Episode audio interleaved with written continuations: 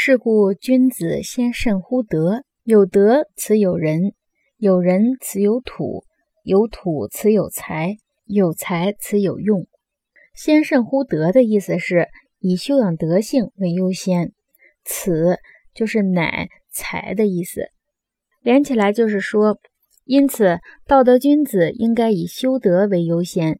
君主有了道德修养，就会有人民归附；有了人民归附，就会有土地；有了土地。